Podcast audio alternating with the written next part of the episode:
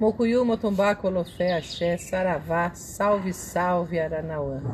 Uma excelente terça-feira para vocês. Eu quero, antes de mais nada, pedir desculpas aos internautas que eu andei falhando com as minhas lives às quartas e domingo. Mas as noites têm sido um pouquinho mais complicada de eu me organizar para estar presente às 19 horas. Mas vou fazendo umas lives domingo fica garantido e durante a semana vou fazendo umas lives soltas. A gente discutir algumas questões, debater, pensar, refletir. Que eu falo que a minha função aqui na internet é levar as pessoas a reflexões.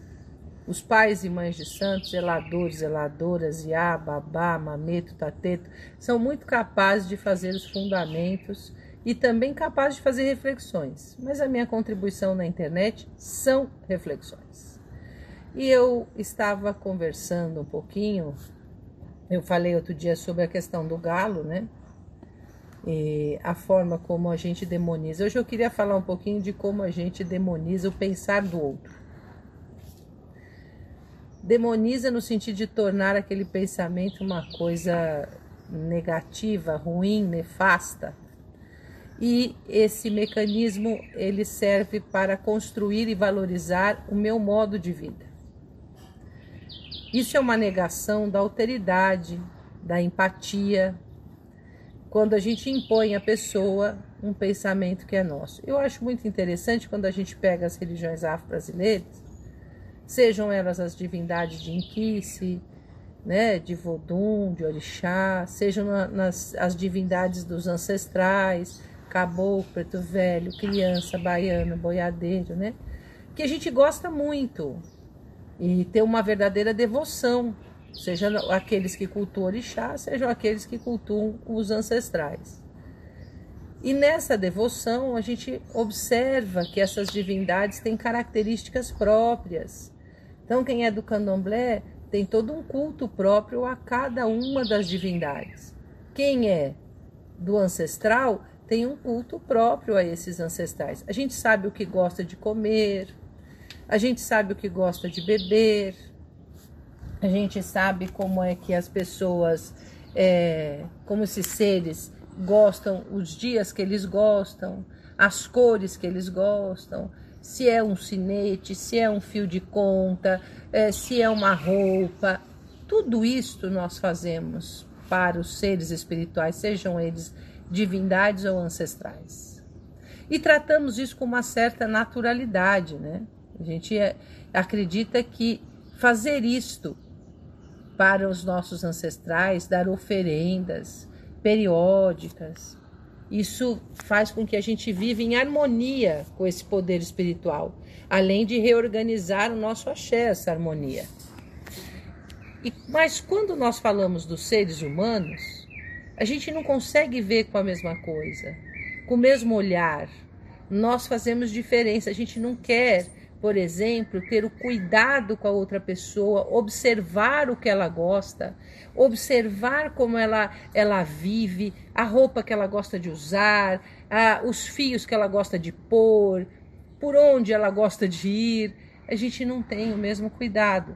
Eu vou lá na mata, se for orixá, vou cultuar Oxóssi, vou, aliás, Ogum, Oxóssi, é, Omulu, Logum, enfim, eu tenho uma. Eu vou lá, eu sei que aqueles seres estão lá. E para mim é ótimo, eles gostam de viver lá. Se for o caboclo, vai ser o caboclo de Oxóssi, caboclo da mata. E a gente vai lá e cultua, faz um ato devocional maravilhoso. Aí a gente fala, não, mas esse gosta da pedreira. A gente vai na pedreira, se é Xangô, a gente vai lá, seja como orixá, como ancestral, e, e cultua ali aquela força do orixá naquele local, nas águas. Mas quando a gente fala de seres humanos, a gente já não acha natural que cada um goste de uma coisa, viva no ambiente próprio. A gente já quer determinar comportamentos, formas de viver, formas de estar no mundo. E eu acho que quando a gente permite que os nossos ancestrais eles se manifestem naqueles desejos que eles têm, no seu poder volitivo, né? a sua força no nosso mundo, e não permite que os seres humanos também o façam, A gente é incoerente. Nós passamos a ter crenças que eu, incoerentes, porque eu acredito naquilo no mundo espiritual, mas eu não tenho isso na minha prática do meu cotidiano, com os meus pares, com os meus similares. E a vida espiritual, ela é neste plano, é no outro plano e acontece nos dois planos ao mesmo tempo. Então eu preciso viver com a mesma coerência este lado, o outro lado, para poder ter ligação entre os dois lados. Como é que eu vou evocar a diversidade dos meus ancestrais, a diversidade do orixá, do inquice do vodum e vou recriminar a diversidade dos seres humanos. E vou bater o pé que essa diversidade é negativa. Isso são questões da espiritualidade, porque a espiritualidade não é algo castrador. A espiritualidade tem que ser libertadora. A espiritualidade tem que ser instrumento de felicidade. A espiritualidade tem que ser instrumento de solidariedade. A espiritualidade tem que ser um sentimento de respeito. Então, este respeito, ele tem que estar vivo em cada um de nós. Eu estou aqui sentada, né? Tem aqui umas arecas, não é Mariô, né? Mariô eu tenho lá fora. Mas a gente está aqui e eu olhando para as plantas, eu tenho várias plantas que eu já falei para vocês que são meus remédios. Eu olho, eu não vejo a planta, eu vejo o orixá. Eu vou olhar aqui, eu tenho um TT aqui, um teteregum, eu vou olhar, vou ver lá. Eu não vejo o teteregum, é uma força, é uma força viva. Eu olho aqui para o meu gervão, vou ver o mulu. Né? Eu falei do Mariô, gente, quem que não olha para o Mariô não vê algum. Então a gente olha para as coisas e vê a força viva do orixá. Por que, que a gente não olha para o ser humano e vê nele o orixá? Por que, que a gente não olha para o ser humano e vê nele a força viva da divindade ou das manifestações dessa divindade são os nossos ancestrais? Eu preciso ter o mesmo olhar quando eu tocar uma planta ou um otá, uma pedra, não importa o instrumento que for, tocar com aquele respeito, daquela sacralidade, o ser humano também, eu preciso tocar com a mesma sacralidade, com o mesmo respeito.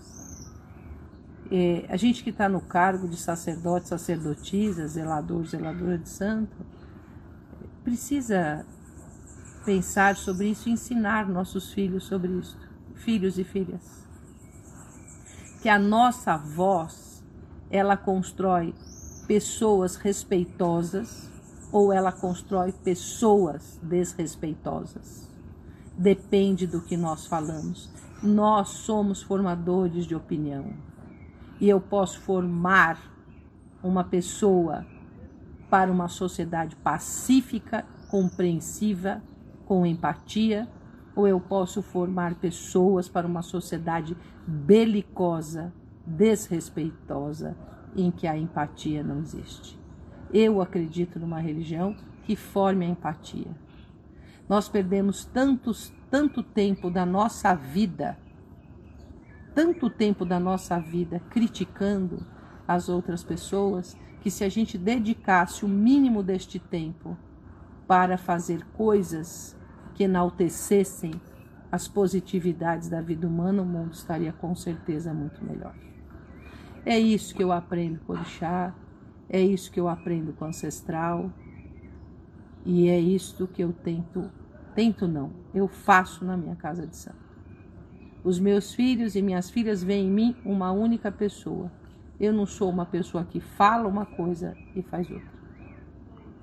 Eu posso até fazer coisas que as pessoas não gostam, mas eu vou ser coerente com aquilo que eu aprendo, faço, pratico e sou na minha formação iniciática. Isso eu devo ao meu Pai de Santo. Meu falecido Pai de Santo, que hoje é um ancestral ilustre da minha casa, Ribas. Ele sempre me ensinou, ele falava assim: seja uma porcaria, mas seja você mesmo. Por quê? Eu vou passar o tempo me reconhecendo e não criticando as outras pessoas. Desejo a vocês essa terça-feira maravilhosa de Itanhaém, ensolarada, que os orixás nunca faltem e principalmente Exu, orixá Exu ou o ancestral catiço Exu. Nunca falte. Ele é que não deixa com que nós fiquemos parados. Que ele possa transformar a nossa vida na mente, no sentimento e nas nossas ações. Que ele permita que o movimento na nossa vida seja constante. Mocuyu, Motumbá, Colofé, Axé, Saravá, salve, salve, Aranauã.